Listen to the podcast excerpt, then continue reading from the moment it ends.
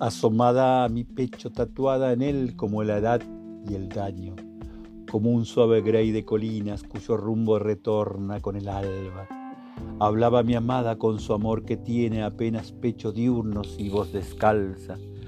A mi sombra se bordearon de pulpa sus caderas.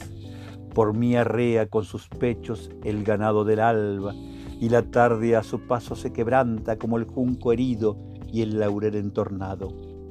Párpados transitados de nieve y mediodía, pozos donde mi boca desmedida resbala como torrente de paloma y sal humedecida.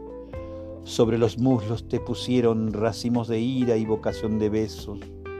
Yo haré que tus muslos bajen manojos de agua y entre cortadas espumas y rebaños secretos.